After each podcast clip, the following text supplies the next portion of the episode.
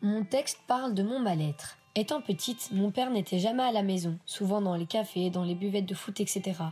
Il rentrait souvent ivre et violent, le plus souvent avec ma maman et parfois avec ma sœur et moi. Ma mère a fini par comprendre et fuir chez ma grand-mère. Ma sœur avait trois ans et j'en avais cinq. Le jour où nous sommes partis, mon père m'a dit qu'il ne voulait plus jamais nous voir. Lors de mes six ans, mon père a voulu me revoir. Après hésitation, ma mère a fini par accepter tant qu'il me ramenait à une heure correcte. Mais ce n'est pas ce qu'il s'est passé. On a d'abord été chez lui et ensuite dans un bar à Andenne.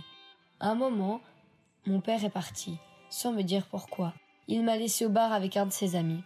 Cet ami m'a emmené dehors. J'ai essayé de me débattre, mais son ami a abusé de moi. J'ai voulu courir, m'enfuir, mais imaginez une fille de six ans contre un homme. C'est impossible de s'en sortir.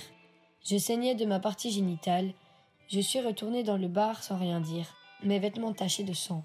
Une femme m'a prêté un t-shirt, c'était comme une robe sur moi. Ils m'ont offert à boire, je ne sais plus quoi. Après cela, mon père est réapparu et m'a ramené chez ma mère. Je n'ai osé rien dire, j'étais traumatisée. Je n'ai plus revu mon père après cela, jusqu'à mes 9 ans. Mon père avait une nouvelle femme. Il voulait me la présenter, moi je n'étais pas d'accord. Mais j'ai fini par accepter. J'ai fait un effort. Sa femme venait de sortir de prison. Au début, je l'adorais, je dormais dans ses bras.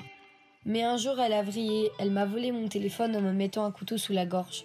Mon père a fini par la quitter et prendre une autre femme, en reconstruisant sa vie. Il a eu trois enfants, pendant les périodes, je n'avais plus de ses nouvelles. Puis il recommençait à nous prendre, mais en étant violent avec moi. J'ai eu des entorses, des bleus. De nouveau, je n'ai plus vu mon père pendant une période.